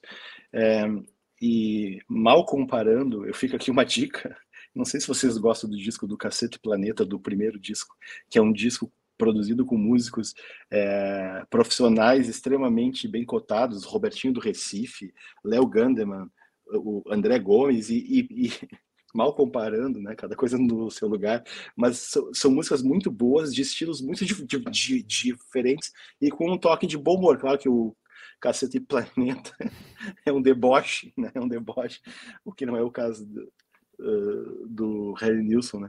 Mas me, sei lá, me, me passou pela cabeça isso assim, por ter uma diversidade muito grande de estilos assim dentro do do mesmo disco. E voltando, então, ao qual o disco eu achava que eu acho que tem que assumir o, o lugar do The Harder They Come, cara, é um disco que eu fiquei muito triste que não entrou na lista, é, que é o disco do The Killers, ou Los Killers, né, que nós descobrimos, né, W, que eles assumiram esse nome uhum. Los Killers, eu acho para não dar confusão com os The Killers atuais, né? É, e descobri que é uma banda uruguaia, eu fui ouvindo o, o, disco e fui colocando todas, todas, todas eram, eram boas. E eu, cara, eu fui procurar que banda é essa, né? Uma capa bem legal, bem bonita também. E aí descobri, cara, os caras são do Uruguai. E, enfim, foi uma surpresa. A gente descobriu depois que eles tinham um single, que é uma regravação do Jesus Christ Superstar. Uma, uma loucura esse, esses caras, assim, uns caras muito bons, assim e recomendo que vocês deem uma ouvidinha de novo com mais atenção. Então, então os Los Killers, o T-Rex e o Erasmo Carlos são os discos que eu estou reouvindo loucamente aí nesses últimos tempos. É isso aí. Maravilha, que legal, pessoal. É realmente a, a, ideia, uma das ideias do. São várias as ideias, né, do, daqui do, do programa, mas essas descobertas são, são coisas que são sempre bacanas e volta e meia acontece, né? E redescobertas também, como aconteceu com o Erasmo, no, o Brancato reouvindo o Erasmo, enfim, são coisas que, que, que são, é, eu acho legal, assim, né, da gente conhecer uma, uma banda que a gente nem ouvia falar, nunca tinha ouvido falar, eu vou fazendo essa pesquisa para selecionar em torno de 40 discos e passar para vocês. E, e a ideia também é um pouco essa, Cuca, é, é, é, pensar exatamente nesses discos suando hoje mesmo, né? 50 anos depois, quais os que merecem, né, estar aí uh, e, e, e, ser classificado ou não, como eu comentei no início aqui da live, né? A, a lista é um pretexto para a gente poder falar sobre a música, não é nada definitivo. As nossas listas pessoais já mudaram, certamente, se a gente for fazer agora de novo. A minha já mudou três vezes hoje mesmo. Só é, durante é, o programa já mudou. Então é, é isso que, que, que, que é a ideia do programa. E bom, espero que vocês tenham uh, curtido, né? Quem nos acompanhou até aqui, quem está ouvindo pelo podcast no Spotify, quem está uh, vendo o vídeo gravado aqui no canal do YouTube, bote seu comentário, se concorda, se não concorda, se vale a pena de repente eu colocar a lista dos 40 discos para as pessoas uh, discutirem se vale a, qual qual a lista, qual a melhor lista, né? Mas é isso. E, obviamente, né, não entram todos. É, até hoje, eu acho que nenhum uh, convidado conseguiu emplacar todos os discos na lista, tipo, fazer a sua lista pessoal entrar, ser a lista final. Uh, aconteceu já de nove discos entrarem e só um ficar de fora de, de um convidado, mas normalmente né, a, a, os discos vão ficando de fora. E aí eu só vou citar dois discos que estavam na lista e foram citados por vocês uh, só porque tem músicas desses discos que, que foram sucesso na época e tocaram bastante aqui no Brasil. A gente tem uh, o Johnny Nash com I Can See Clearly Now, que é o grande sucesso do Johnny Nash e, e tocou muito nas rádios brasileiras. Nessa lista extraoficial que rola pela internet teria sido a 31 mais tocada aqui no Brasil ao longo de 72 e é um disco que quase entrou na minha lista, mas ficou de fora. E também o Chicago, que lançou o quinto álbum, né? E Saturday in the Park foi o hit desse disco que também rodou bastante por aqui.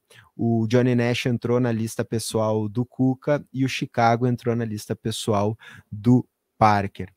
Mas assim a gente encerra então é, o nosso retrospecto de julho de 1972 e quero agradecer muito a todos que nos acompanharam até aqui e que possam fazer as suas discussões e debater com a gente nos comentários uh, se concorda, se não concorda e que outros aspectos que a gente poderia ter ressaltado de um disco ou outro. Então, para começar já a me despedir de vocês, quero começar me despedindo e agradecendo muito a participação mais uma vez aqui do Marcelo Parker. E nesse finalzinho sempre tem o quadro do retrospecto que eu chamo de prospecto, né? Que é aquele momento que eu peço para o pessoal, se tiver alguma dica que gostaria de dar aqui no final é, para os ouvintes ou quem está nos assistindo, os internautas irem atrás, esse é o momento. E eu sei que o Parker tem uma dica super super quentíssima.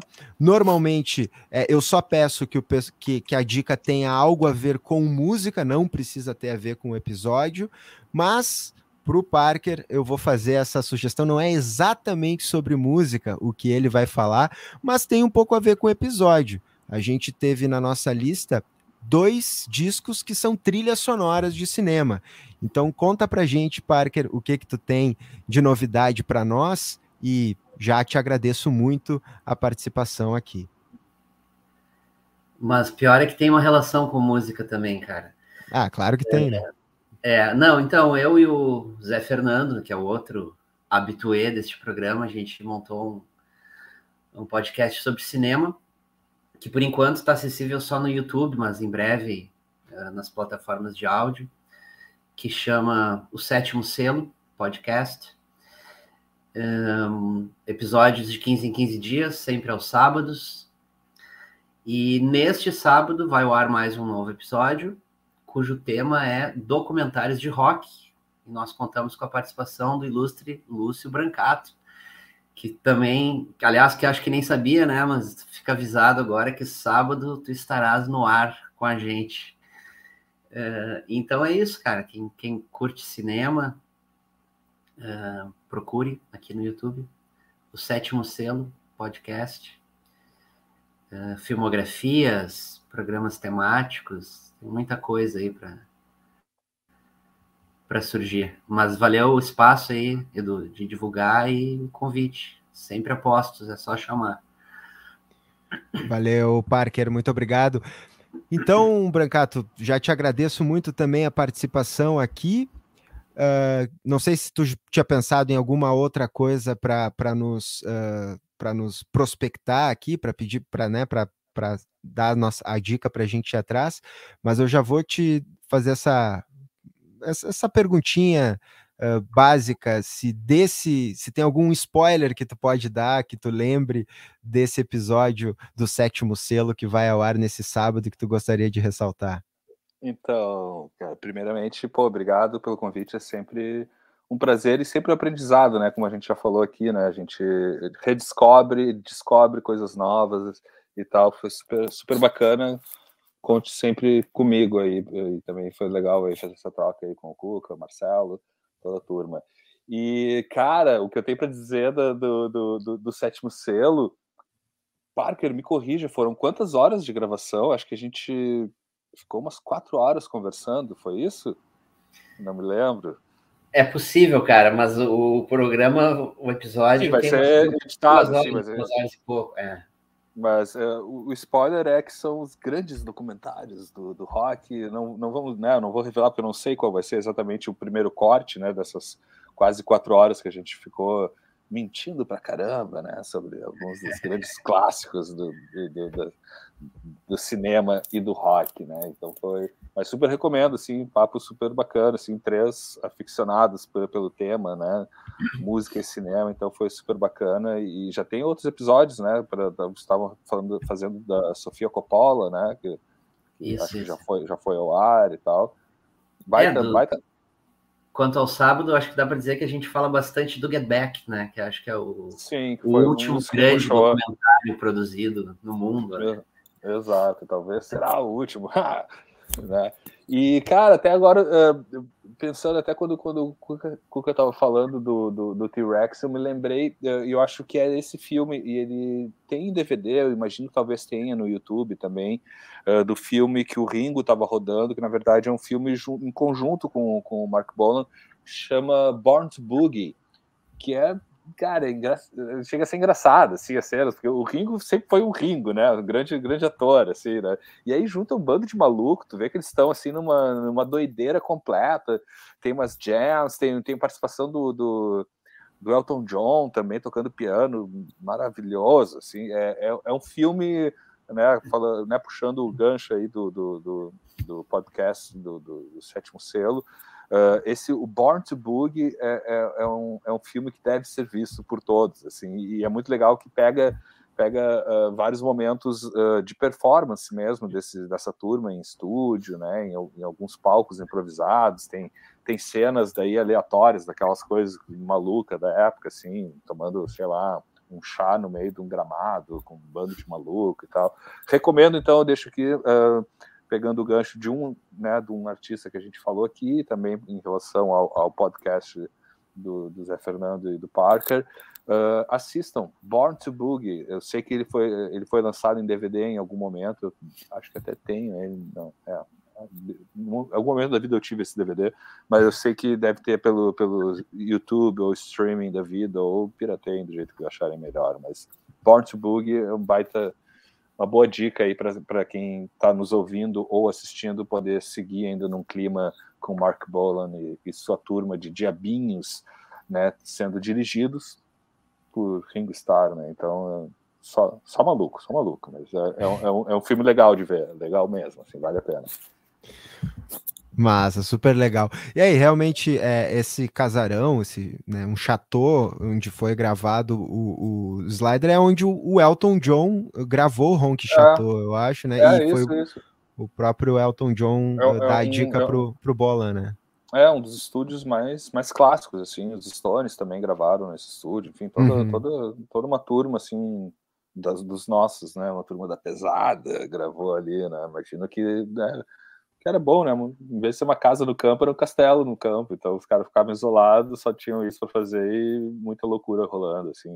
E mostra uh, certamente nesse uh, agora que falou uh, no Born to Boogie é ambientado nesse nesse castelo e na né, e nesses estúdios e tal. Então dá para sentir um pouco do, do né, se colocar um pouco do como era a sensação de estar num castelo com um bando de maluco fazendo discos maravilhosos. Born to Boogie.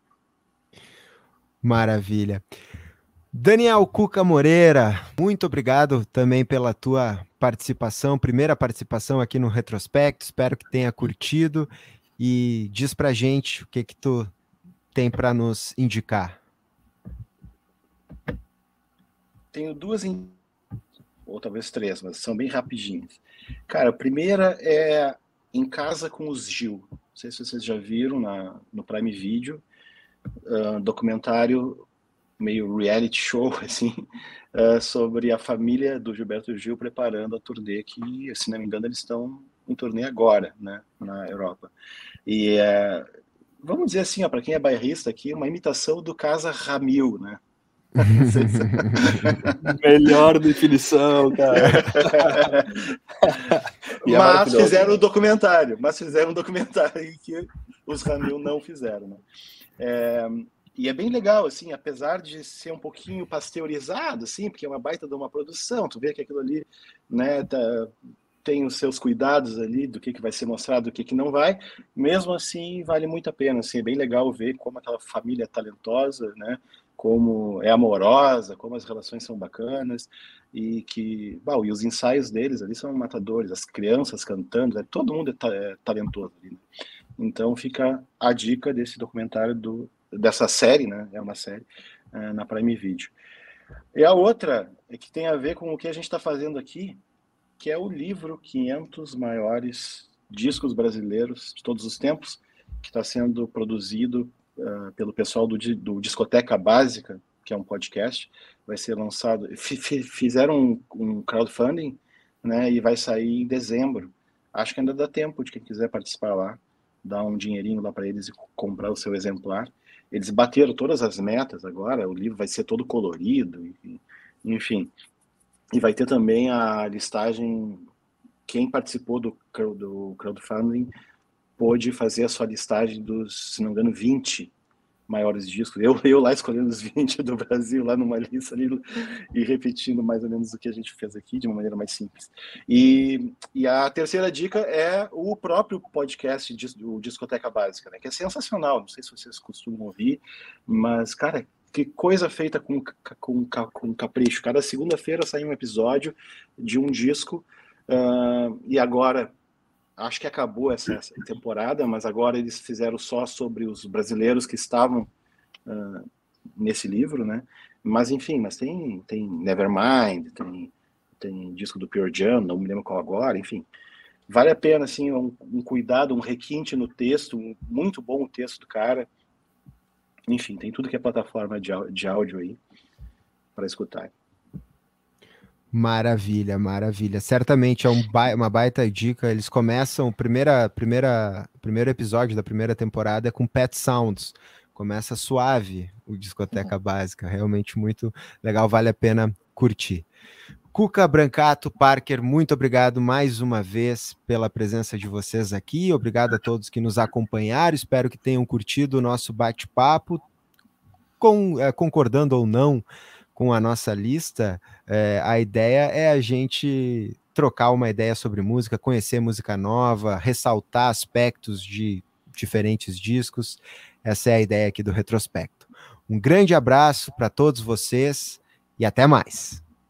Abraço. Valeu, valeu.